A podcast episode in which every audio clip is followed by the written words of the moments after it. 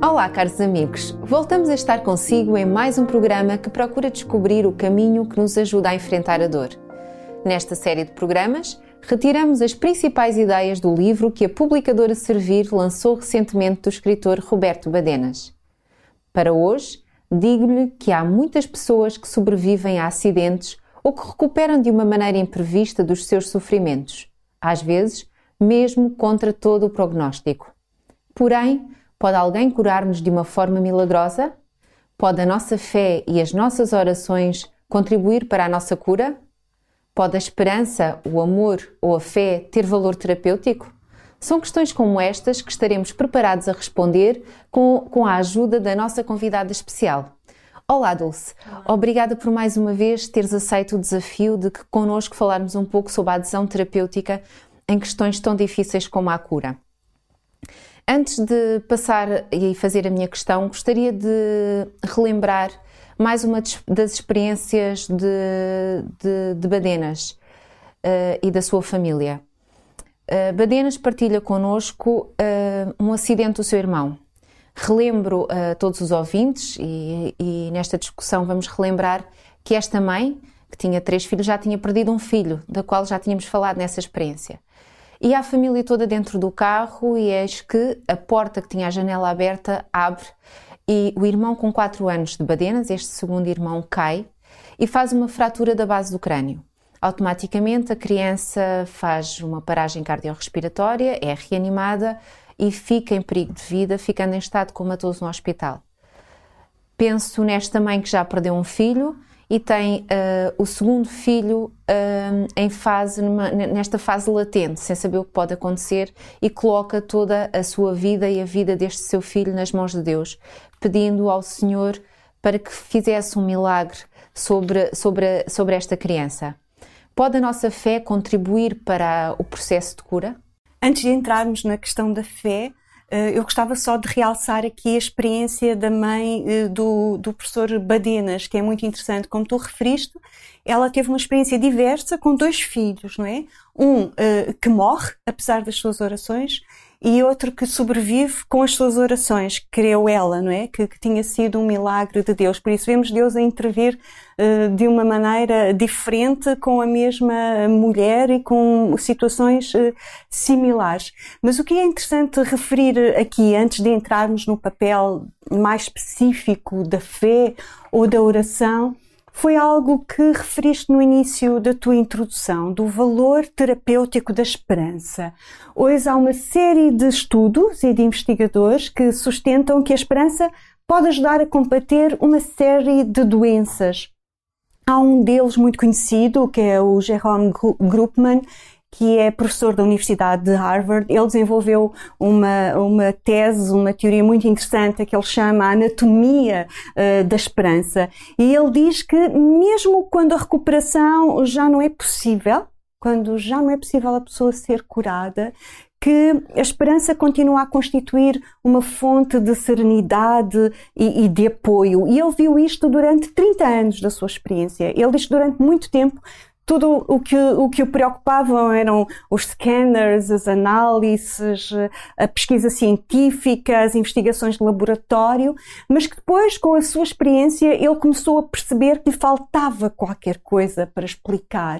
E no seu contacto diário com os doentes, ele descobre então o poder da esperança.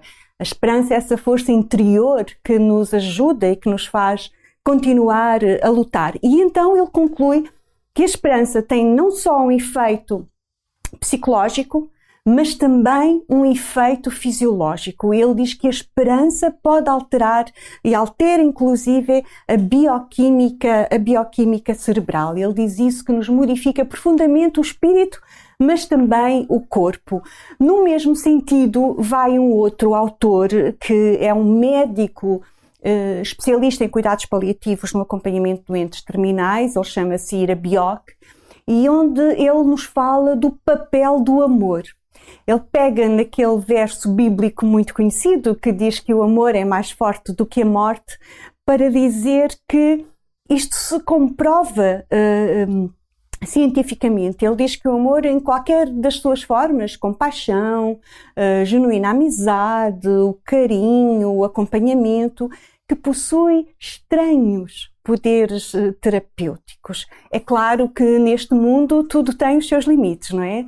Uh, mas é muito interessante ver que os cientistas não chegaram ainda a explicar muito bem como é que isto funciona, mas eles acham que há alguma coisa de, de verdadeiro no, naquela afirmação, também ela bíblica, que está em Provérbios, que diz que um coração alegre serve de bom remédio. E mesmo uma frase de Tiago, já no Novo Testamento, que diz que a oração de fé eh, sarará o enfermo. E entramos aqui uh, no campo da fé, que é uma enigmática questão de, da intervenção do poder divino na nossa fé, na nossa vida cotidiana, apesar dessa enigmática intervenção, diria eu, uh, parece estar demonstrado que a fé em alguém uh, que nos acompanha nas nossas provas, no nosso sofrimento, na nossa dor, que nos pode trazer paz e que isso traz benefícios terapêuticos incalculáveis. Apresentando a fé com essa magnitude, então o que é a fé? Bom, a fé, há a ideia de que a fé eh, está muito relacionada com a crença, com, com a convicção, com a certeza, mas na verdade, na prática, a fé, diria de uma forma muito simples, é confiança, é confiança, é adesão a uma a pessoa ou a um projeto, ainda que não compreendamos totalmente a sua maneira de, de atuar. Um doente pode entregar-se nas mãos de Deus como se entrega nas mãos de, de, um médico, embora ignore tudo sobre, sobre as suas intervenções. E nesse sentido, a fé é como se tornasse uh, o impossível uh, no, no possível. Porque, mesmo sendo vacilante, mesmo sendo imperfeita, ao abrir a mente à ação exterior, incluindo o sobrenatural, ela permite que se opere em nós o mais subtil e ao mesmo tempo o mais complexo dos milagres, que é alcançar a paz de espírito nos momentos em que o nosso corpo renuncia ou desespera, no, no fundo. Mas a fé é muito mais do que crer. Badenas sublinha isto que os demónios também uh, creem e tremem. Uh, a fé é mais do que isso. A fé é a confiança que deriva do conhecimento e da relação com uma pessoa real. E quando Jesus nos diz que tudo é possível ao que crê, não significa que o crente poderá usufruir de todos os milagres que, que, que, ele deseja. Este tudo a que Jesus eh, refere inclui também, entre outras coisas, o aceitar uma vida, o aceitar que esta vida é uma vida efêmera e por isso sujeita a doenças e a problemas e que uma vida saudável, perfeitamente saudável e eterna, só será possível depois disto mas Badenas tem uma frase que eu achei muito, uh, muito curiosa. Não, não está neste livro, mas está nos vídeos que ele fez sobre este livro, que estão no, no YouTube, uh, em que ele diz que nas mãos de Deus o crente pode olhar a dor nos olhos. E eu gostei desta ideia de olhar a dor uh, nos olhos, porque ele sabe que a aconteça o que acontecer, ele estará acompanhado, ele não estará sozinho, o seu Criador estará sempre, sempre ao seu lado. E por isso, o que importa reter aqui é que faça o mal, qualquer explicação humana, já vimos isso para trás, é irrisória, um, que aqui agora o que nós precisamos é de resistir, uh, de ter solidariedade e de ter esperança e acreditar que, que, embora nem sempre resolva os nossos males de momento, que Deus nos dá a esperança na sua solução, ainda que seja, ainda que seja no porvir. Falando nessas tuas palavras, leva-me a, a, a falar numa coisa, que é na nossa prática, na nossa espiritualidade e no nosso caminhar diariamente com Deus. Quando se fala na religiosidade, uh, era um assunto que até há bem pouco tempo a comunidade científica considerava irrelevante, completamente uhum. irrelevante. Uhum.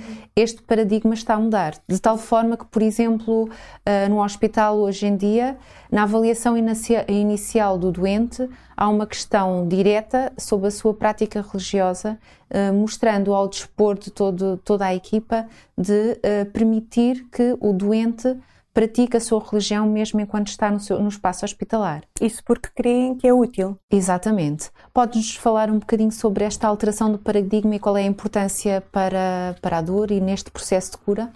Há, há uma série de estudos científicos também que têm confirmado os efeitos da espiritualidade em geral por isso aquilo que nós abordamos um pouco da fé, mas também eles vão, eles concretizam mais uh, da vantagem, da utilidade de certas práticas religiosas, em particular na saúde, como sejam a crença num Deus, num Deus providente, não num Deus castigador e num Deus uh, justiceiro, uh, a adoção de, um, de uma vida, de um estilo de vida saudável que está relacionado com algumas religiões e com algumas crenças e depois a prática daquilo que nós diríamos que são muito os instrumentos da religião, uh, que sejam a prática da oração, da meditação, a leitura de livros inspiradores, mas também o apoio espiritual da comunidade de fé. Ou seja, a dimensão espiritual não é uma coisa que é só reservada a alguns, mas que está integrada na totalidade do nosso ser. E porque todos estamos marcados por ideias, não é? Todos nós temos crenças pessoais eh, que nos dizem como entender a vida e que impregnam a nossa maneira, a nossa maneira de ser. E esses estudos então mostram que há muitas práticas religiosas, eh, e não estou a falar aqui apenas do yoga, mas da oração e da meditação, que reduzem o stress, que reduzem a depressão, que contribuem para uma vida uh, saudável, que proporcionam satisfação pessoal às, pessoas, passando a redundância, uma estabilidade familiar que aumentam o otimismo e que dão sentido, sentido à vida. Por isso, isto quer dizer que cuidar devidamente da dimensão espiritual da pessoa que sofre costuma trazer-lhe paz e serenidade no meio da tempestade emocional que qualquer situação de risco implica. E isso é muito relevante. Eu fico muito contente por perceber que, que os hospitais e, e, que os médicos e os enfermeiros, como é o teu caso, começam a dar o peso devido a essa, a essa realidade, a essa realidade, na verdade, não é? Juntamente com estas alterações dos paradigmas, também nos têm apresentado muitos crentes,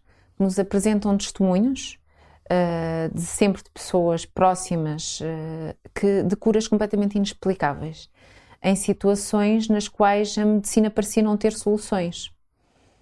Uh, falando em milagres, a pergunta que se impõe é que se nós podemos atuar de alguma maneira sobre, sobre Deus para que se produza um milagre em nosso benefício ou em benefício daqueles a que, a que amamos. Bom, Falar de milagres uh, é, é, interessante e, e Roberto Badenas começa logo por dizer, por abordar dois ou três aspectos que a mim me parecem muito relevantes. O primeiro é que os milagres são por natureza desconcertantes, não é? Nós não sabemos exatamente naquilo que eles, que eles consistem. Uh, imagina uh, que, que me detectam um tumor e que eu acabo de receber um envelope com os resultados da biópsia e vem-me à mente uma oração espontânea. Uh, ainda antes de abrir o envelope, eu digo, Senhor, que não seja um cancro, não é? que a análise não seja positiva. Mas devemos parar para pensar um pouco, não é? Seria concebível que Deus mudasse as análises, que Deus mudasse as coisas uh, uh, só para responder ao meu, ao meu desejo e ao meu, e ao meu pedido? E se sim, em que sentido?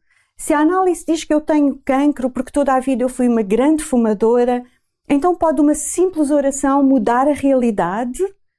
Se a análise dá positiva, como é que Deus pode fazer para que não seja assim? E se para restaurar a minha saúde Deus intervém, responde a mim e respondendo à minha oração, será isso justo? Eu acho que há aqui uma série de, de questões que nós nos devemos colocar. E muitas pessoas invocam milagres acontecidos no passado para justificar eh, o, o seu argumento. E é curioso pensarmos que a experiência de Daniel, a experiência bíblica de Daniel, que é salvo da cova dos leões, não é? Ele, ele é tirado para a cova dos leões e os leões não lhe fazem mal. Esta experiência é impressionante, mas é pontual. Basta pensarmos no, como a história certifica que a maioria dos cristãos condenados um, à morte aos leões nos circos romanos uh, morreram. E se pensarmos uh, no relato dos três companheiros de Daniel no forno ardente, não é? Que eles são atirados ao forno e saem de lá ilesos, vivos. Quantos milhares de pessoas inocentes acabaram nos fornos crematórios dos nazis? Quantas pessoas não morreram nas fogueiras da Inquisição? Quantas pessoas não foram queimados vivos noutros lugares? Isto devia nos fazer pensar que estas experiências são impressionantes, mas são pontuais. São pontuais. Deus não tem preferidos e, por conseguinte, Ele não costuma alterar as leis da natureza nem para favorecer aqueles que acreditam nele, nem para castigar aqueles que o rejeitam. Como Mateus diz, o sol nasce para bons e para maus, não é? E a chuva cai da mesma maneira sobre justos ou sobre injustos. Por isso, hum, há, há que ter algum cuidado Há vários setores uh, do mundo religioso hoje onde há um certo ressurgimento do desejo de milagres e, em especial, de curas. No entanto, lembremos que os milagres irrefutáveis, os milagres espetaculares, são raros. E é conveniente, assim sendo, pedir milagres? Bem, Madenas refere uh, uh, seis pontos uh, muito interessantes. eu vou só referi-los e aconselho depois a leitura do livro, porque ele desenvolve cada um destes pontos em resposta a essa questão do se é ou não conveniente pedir milagres. Ponto 1. Um, uma fé que espera tudo dos milagres gera expectativas enganadoras. Uma fé que se baseia apenas nos milagres. Número 2 a confiança excessiva nos milagres pode contribuir para o relaxamento do sentido da responsabilidade individual, não é? Se eu acredito que tudo se resolve com milagre, então eu posso fazer o que eu bem uh, quiser e entender e não, não, não sou responsável por ele.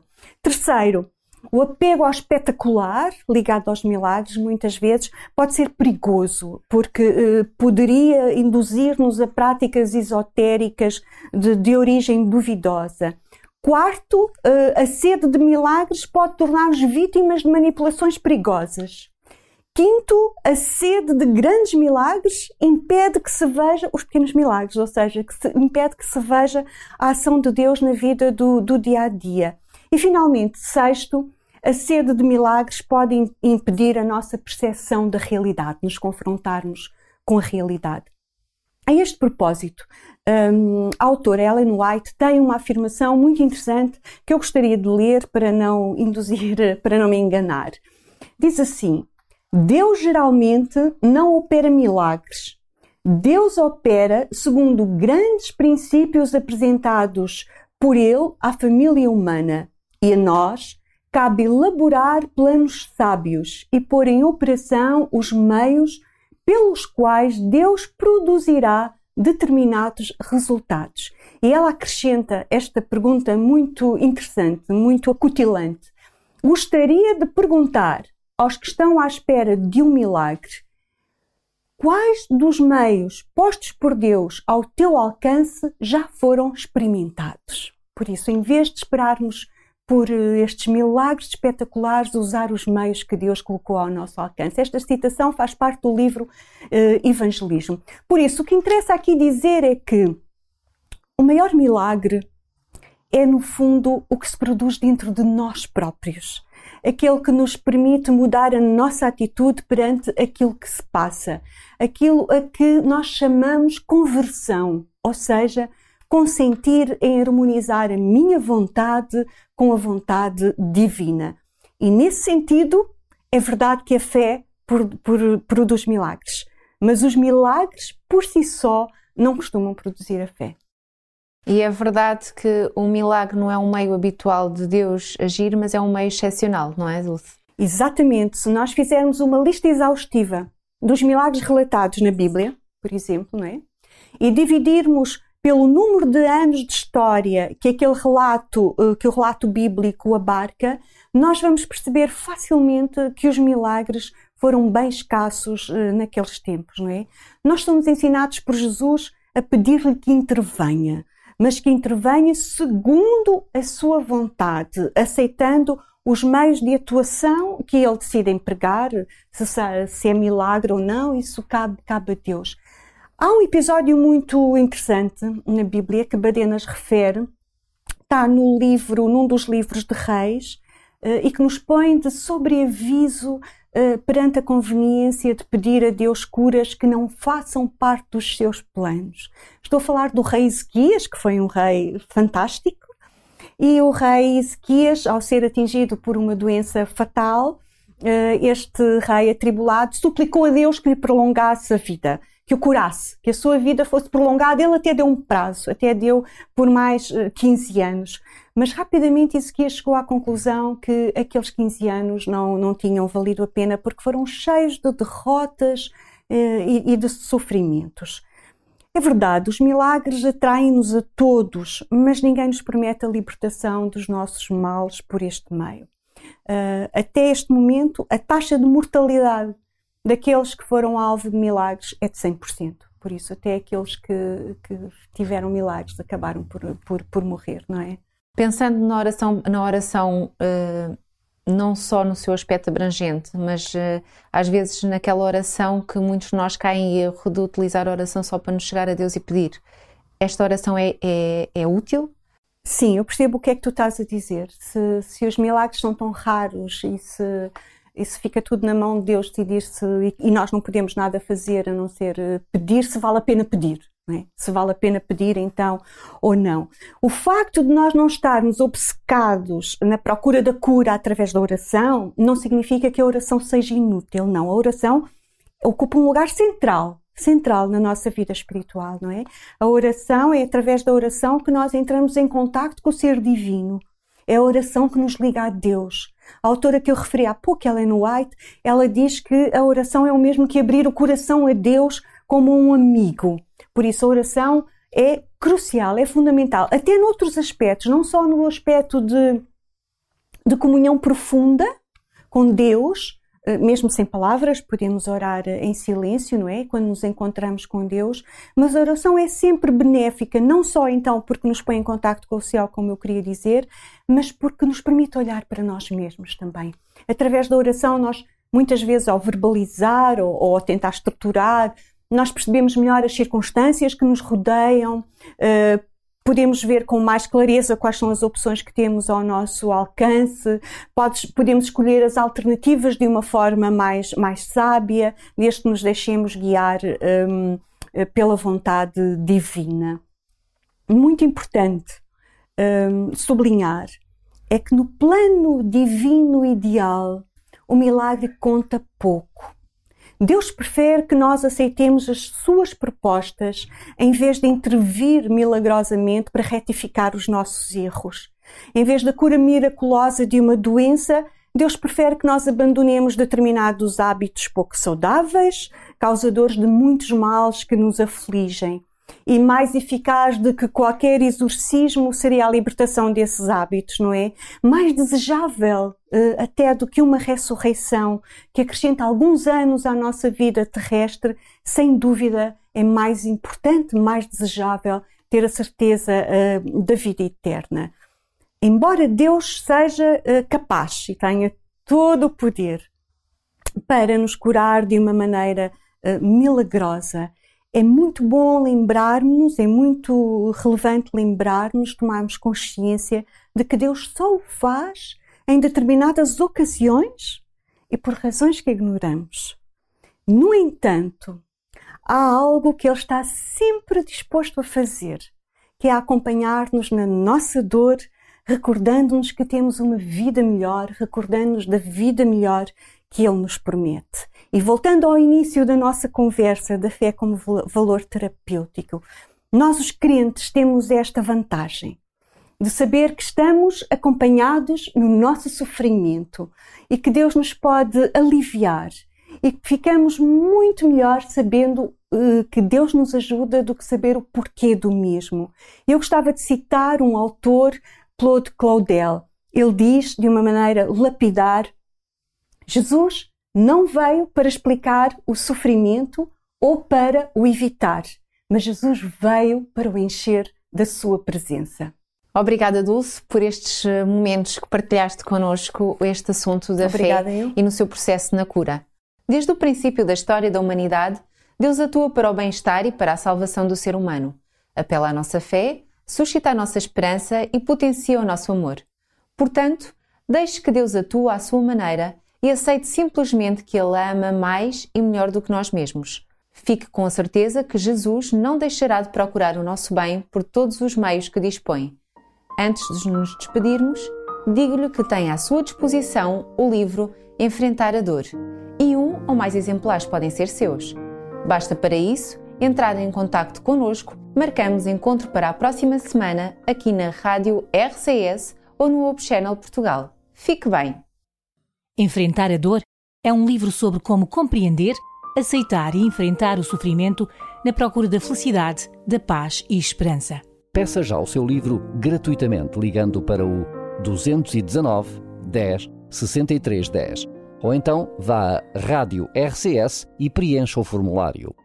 Enfrentar a Dor, um livro que é uma voz de auxílio. Peça já o seu livro em radiorcs.pt.